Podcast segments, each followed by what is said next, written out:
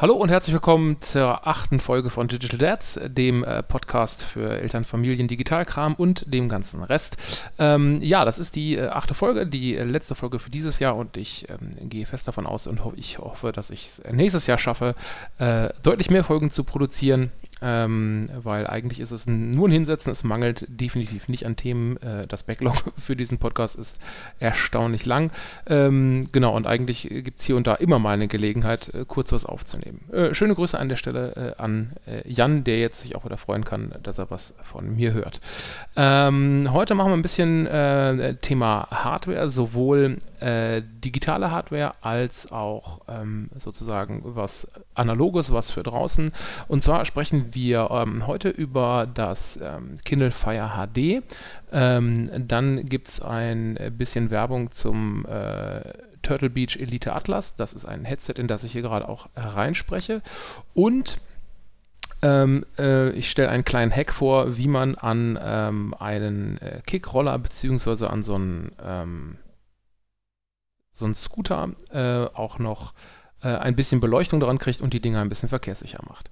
Ähm, fangen wir mal an mit dem äh, Fire Tablet HD. Das ist ein ähm, Tablet, was äh, äh, Amazon auf den Markt bringt. Ähm, das ist ein Tablet, das ist, also das wird beworben damit, dass es speziell für Kinder und Familien äh, geeignet ist. Und wenn man äh, das Ding das erste Mal in die Hand nimmt, ähm, dann sieht man das auch sofort. Und ähm, genau, das liegt daran, äh, dass dieses Tablet einen dicken blauen Bumper hat, also quasi so eine, äh, im Prinzip wie eine Handyhülle, nur viel, viel dicker. Also ich glaube, die Gesamthöhe liegt irgendwo knapp bei unter ähm, zwei Zentimeter.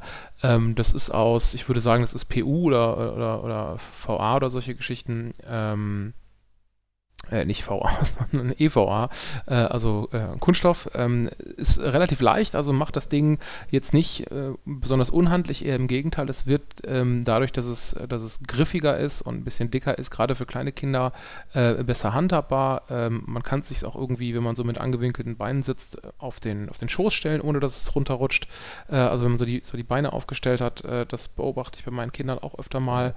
Ähm, genau, also wie gesagt, die Hardware ähm, auf jeden Fall kindgerecht, was die Leistung und das Display angeht, ähm, ist das sehr ordentlich. Da darf man jetzt aber auch nichts Spektakuläres erwarten. Das ganze Ding kostet irgendwie um die, ja, was? je nachdem, wann es im Angebot ist, irgendwie immer so um die 100 Euro. Ist ein 8 Zoll Tablet, äh, macht seine Sache aber eigentlich ganz gut. Was das Besondere an dem Headset ist, ähm, ist, dass ähm, es eine spezielle ähm, für Kinder angepasste Oberfläche hat. Ähm, die soll es Kindern ein bisschen einfacher machen, sich mit den äh, Apps und der Anordnung der Apps äh, zurechtzufinden. Für einen Erwachsenen, der, ich sag mal, ein Smartphone äh, oder auch ein Tablet gewohnt ist, für den ähm, ist das erstmal ein bisschen ungewohnt, weil ähm, da auch Empfehlungen und die zuletzt angesehenen Apps äh, eingeblendet werden. Das kann man sich ähm, ungefähr so vorstellen ähm, wie die Oberfläche vom, vom Fire TV. Also da sehe ich ja halt auch immer ähm, irgendwie Empfehlungen aus Kategorien und was habe ich mir zuletzt angeguckt, was kann ich irgendwie fortsetzen. Und so ähnlich ist äh, die, die Oberfläche für die Kinder auch aufgebaut. Oben drüber gibt es halt auch äh, große Menüpunkte für ähm, Apps und Spiele und Videos und Bücher und so weiter. Und da kann man auch aus einem relativ großen Fundus ähm, ähm, zurückgreifen für relativ kleines Geld. Ich glaube, für drei Euro im Monat gibt es dazu dann auch noch ähm, so eine Art ähm, Prime für, für Kinder, also wo die sich halt auch ähm, mit, mit Apps und Inhalten, also wie Bücher ausstatten können. Das Schöne dann ist, die Apps sind dann, sind dann werbefrei. Das ist was, wo ich sagen muss, da gebe ich, äh, gebe ich gerne äh, ein paar Euro im Monat für aus, dass meine Kinder irgendwie nicht mit, mit Werbung bombardiert werden. Ähm, eine andere Funktion, die äh, die Software hat, ist, dass es ein Zeitmanagement gibt. Ähm, das heißt, ich kann ähm, als Elternteil dieses Gerät verwalten und ich kann für meine Kinder Profile anlegen. Ich kann äh, sagen, das Gerät ist grundsätzlich äh, für die Benutzung gesperrt im Zeitraum von, ich sag mal, abends 8 bis morgens um 7. Und äh, dann kann ich für unterschiedliche Aktivitätstypen ähm, äh, unterschiedliche Zeitlimits anwählen. Ähm, die Inhaltstypen, die das System kennt, ist zum einen äh, Apps verwenden, dann gibt es irgendwie Audible anhören, äh, Bücher lesen, Videos ansehen und Webnutzung. Und da kann man dann halt äh, über einen Shio-Regler sagen, das ist komplett gesperrt. Also zum Beispiel, äh, ich möchte nicht, dass das Kind mit dem Gerät irgendwie äh, den Browser benutzt, dann kann ich das sperren. Ich kann sagen, ähm, das kann halt irgendwie 45 Minuten am Tag ähm, irgendwelche Apps und Spiele verwenden. Ähm, es kann aber zum Beispiel irgendwie unbegrenzt Audible benutzen, um sich Hörbücher anzuhören, genauso wie mit ähm, irgendwelche Bücher lesen.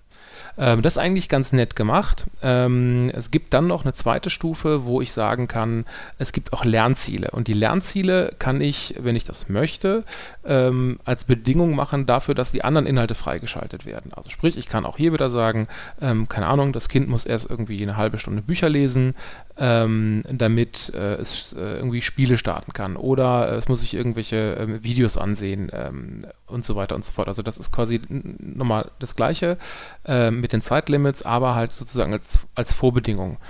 Ähm, was ein bisschen der Nachteil ist, ist, ähm, diese, diese Lernziele ähm, greifen quasi auf eine Definition von Lernvideos und Lern-Apps zurück, die man selber nicht beeinflussen kann. Das heißt, ähm, ich kann wirklich nur Dinge zur Vorbedingung machen, ähm, die Amazon sozusagen mit dem Tag äh, Lerninhalt äh, gekennzeichnet hat. Also sprich, grundsätzlich ist das eine App, wo irgendwas vermittelt wird. Wie gut das ist, habe ich mir ehrlich gesagt nicht angeguckt, weil ich das ähm, nicht wirklich aktiviert habe. Also ab und zu mal, aber äh, eigentlich eher selten. Ähm, was, was schön gewesen wäre an der Stelle, wäre, wenn man wirklich sagen könnte, so, ähm, für diese einzelnen ähm, Kategorien kann ich jetzt Apps definieren. Also zum Beispiel, ähm, ich möchte, äh, dass mein Kind die App, die äh, sozusagen die Begleit-App für, keine Ahnung, das Leselernbuch gerade in der Schule ähm, ist, dass das quasi die einzige App ist, die sozusagen für den Lernmodus freigeschaltet ist. Und dann kann ich halt sagen, okay, wenn du da jetzt irgendwie eine Viertelstunde drin gelernt hast, dann kannst du auch eine halbe Stunde spielen. Das gibt es aber nicht, sondern es gibt halt wirklich nur die, ähm, die vorgegebenen ähm, äh, die vorgegebenen Kategorien beziehungsweise das, was halt Amazon im Hintergrund als ja, Lerninhalt klassifiziert hat. Das ist ein, das ist ein bisschen schade.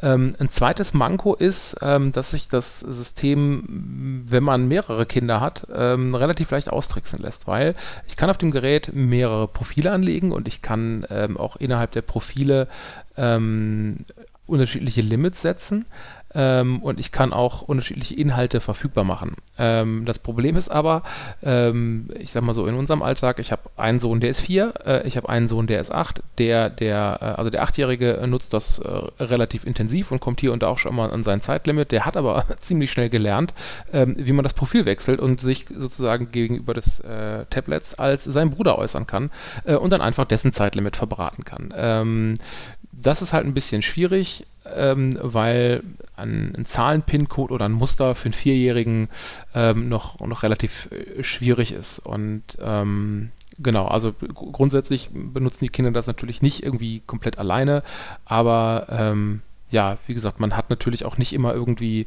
ähm, ein Auge drauf, wann ist jetzt eigentlich das Zeitlimit erreicht. Dafür benutzt man so ein Ding, weil wenn ich mit der Uhr daneben stehe, dann brauche ich die Systematik nicht. Ähm, ich bekomme aber leider auch keine Benachrichtigung, so nach dem Motto, äh, für Kind 1 ist jetzt das Zeitlimit abgelaufen, ähm, weil dann könnte ich äh, schon mal gucken gehen, wenn der halt immer noch mit dem Ding da sitzt, äh, um mal zu checken, ob der jetzt gerade lernt äh, oder in irgendwelchen äh, freien Geschichten unterwegs ist oder äh, ob er halt sich als sein Bruder ausgegeben hat. Ähm, ansonsten, wie gesagt, äh, kann ich das, äh, das ähm, Fire Tablet äh, sehr empfehlen. Ähm, das ist bei uns ähm, regelmäßig im Einsatz, ist aber jetzt auch nicht so der Dauerbrenner. Ähm, das ist jetzt, also, ich glaube, zumindest haben wir bei unseren Kindern das Glück, die interessieren sich auch noch für tausend andere äh, Spielzeugdinge, die es bei uns so gibt. Ähm, das Tablet ist jetzt quasi nicht das, äh, das Alleinspielzeug geworden. Das war so ein bisschen so eine Sorge, die meine Frau und ich hatten, als wir gesagt haben, wir, wir schaffen das mal an. Also grundsätzlich haben wir es damals für den Urlaub angeschafft, ähm, weil wir da irgendwie geplant neun Stunden im Auto saßen und haben gesagt, gut, da muss ein bisschen, äh, ein bisschen Entertainment auf die Rückbank und äh, genau, seitdem ist das Ding da und äh, das funktioniert sehr, sehr gut. Ähm, ja, so viel, so viel zum äh, Fire Kids HD-Tablet, ich weiß gar nicht, wie es genau heißt, ich schreibe es auf jeden Fall nochmal in die, in die Shownotes rein. Ähm, die nächste Hardware, über die ich sprechen will, beziehungsweise nicht nur über, über die ich sprechen will, sondern mit der ich auch gerade spreche, äh, das ist ein Gaming-Headset von, äh, von Turtle Beach. Äh, ich bin äh, eingeladen worden, ähm, mal ein äh, Headset aus der, aus der Elite-Serie von Turtle Beach äh, zu testen und darüber einen kleinen Bericht zu schreiben. Ähm, also das Ganze, was ihr quasi jetzt hört, ist der Werbeblock. Ähm, ich bin von, äh, von Turtle Beach äh, dafür bezahlt worden, ähm, über dieses Headset äh, zu schreiben. Ähm, nicht unbedingt dafür drüber zu reden, aber da ich quasi das gleiche erzähle, was ich auch aufgeschrieben habe, äh, an dieser Stelle ein bisschen, bisschen Werbung, äh, nichtsdestotrotz äh, meine, meine ehrliche Meinung dazu. Ähm, ja, also äh, Elite-Headset von, von Turtle Beach. Ich war relativ überrascht, ähm, wie gut die Verarbeitung von dem Ding ist. Das hat einen, äh, Metallbügel, ähm, das, das Kopf, äh, also die, die Kopfauflage ist ähm, ein, ein Polster, was noch in so einer Federlagerung ist. Das heißt, man hat den Metallbügel nicht direkt auf dem Kopf. Ähm, das ist sehr, sehr angenehm zu tragen, was das angeht. Also, dass es quasi auf dem Kopf aufliegt, merkt man so eigentlich gar nicht. Ähm, dazu muss man sagen, ich habe einen ziemlich großen Kopf. Äh, ich bin ja auch insgesamt nicht so ganz klein mit äh, 1,94 Meter und ähm, Genau, also ich kann dieses, kann dieses Headset äh, sehr, sehr gut tragen mit äh, Hutgröße, ich glaube äh, 63, was schon äh, wirklich am oberen Ende, äh, der, ich sag mal, der Normalskala ist.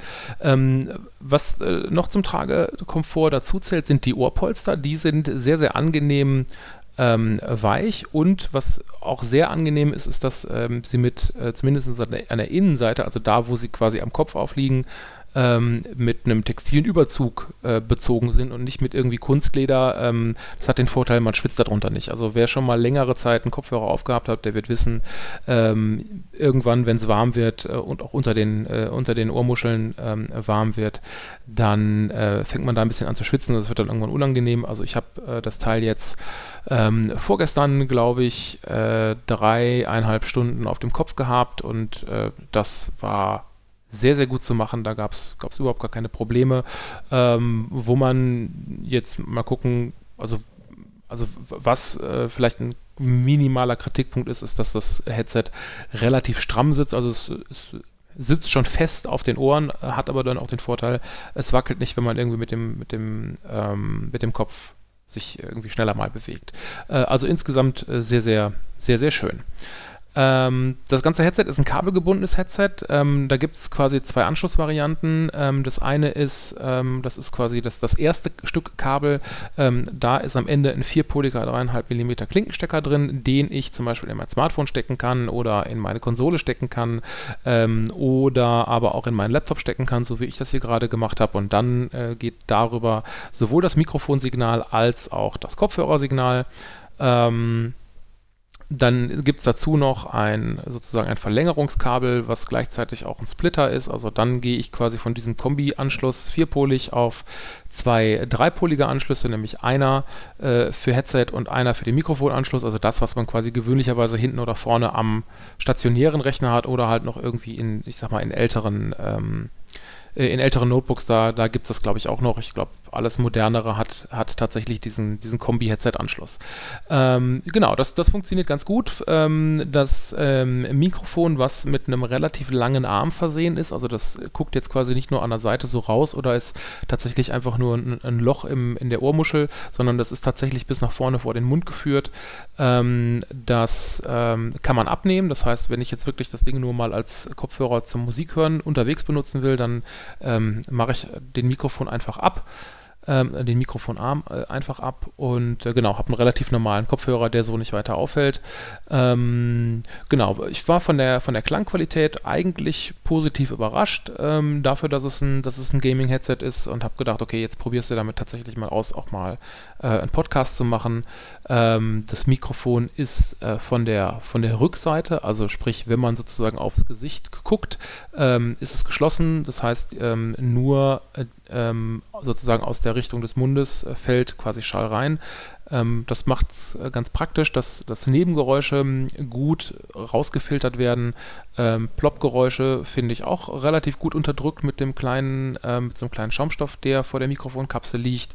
Und äh, wo es ein bisschen anfällig ist, sind, ähm, ich sag mal, Wind- und Atemgeräusche, aber das ist eigentlich auch bei jedem Headset äh, mehr oder weniger der Fall. Ähm, lässt sich mit geschickter Positionierung eigentlich lösen. Also ich habe es jetzt ähm, so ein bisschen ähm, ein bisschen abseits stehen, ungefähr so auf Nasenhöhe, dass ich quasi nicht direkt reinatme und auch äh, jetzt beim Ausatmen nicht, nicht äh, komplett da reinpuste.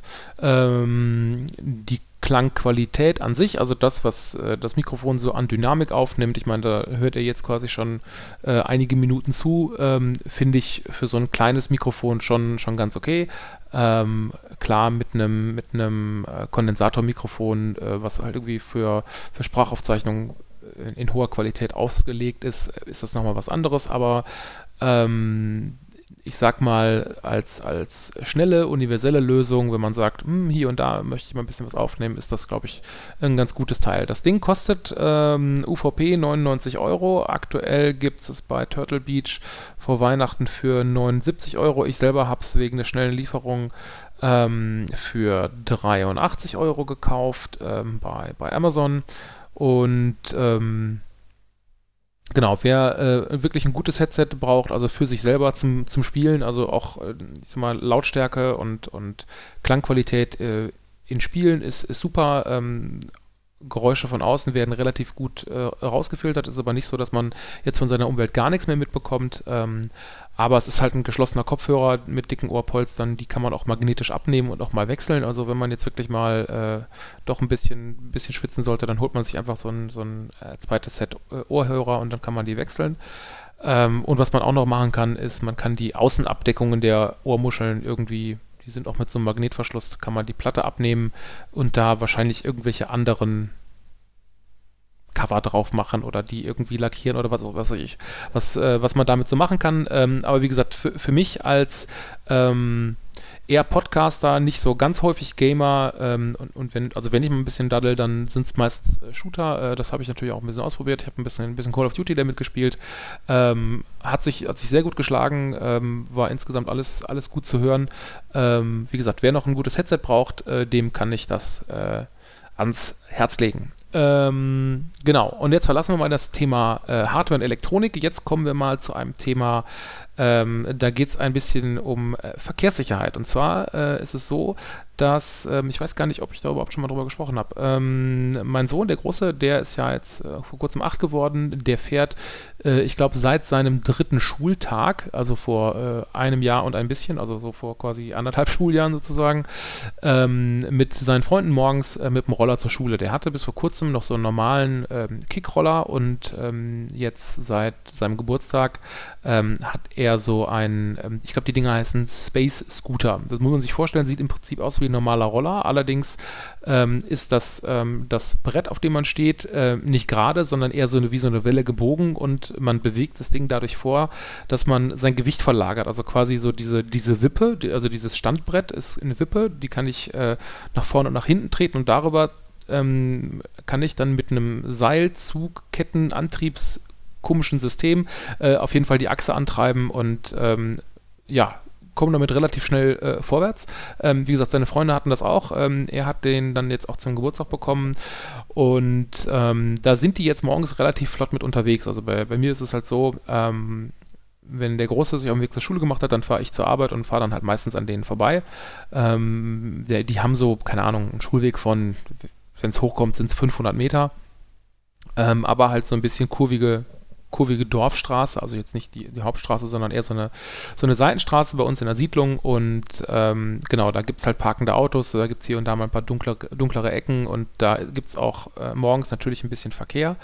Und ähm, ich war halt nie so richtig zufrieden ähm, mit ich sag mal so, der, der, dem Verkehrssicherheitsaspekt dieser, dieser Roller. Es ist, es ist nie irgendwie was passiert. Die Jungs ähm, sind ja dank äh, Tornister und, und Warnweste, die sie halt auch irgendwie tragen, ähm, eigentlich immer ganz gut zu sehen, aber äh, auch auf so die Entfernung war das manchmal immer ein bisschen, ein bisschen wenig. Und ähm, ich wollte an diesen Rollern eigentlich immer aktive Beleuchtung haben. Was ich dann gemacht habe, ist, ähm, ich habe mir so ein ja, 0815 ähm, Fahrrad äh, Beleuchtungsset geholt, weil ich dachte, ja gut, dann machst du das da dran und fertig.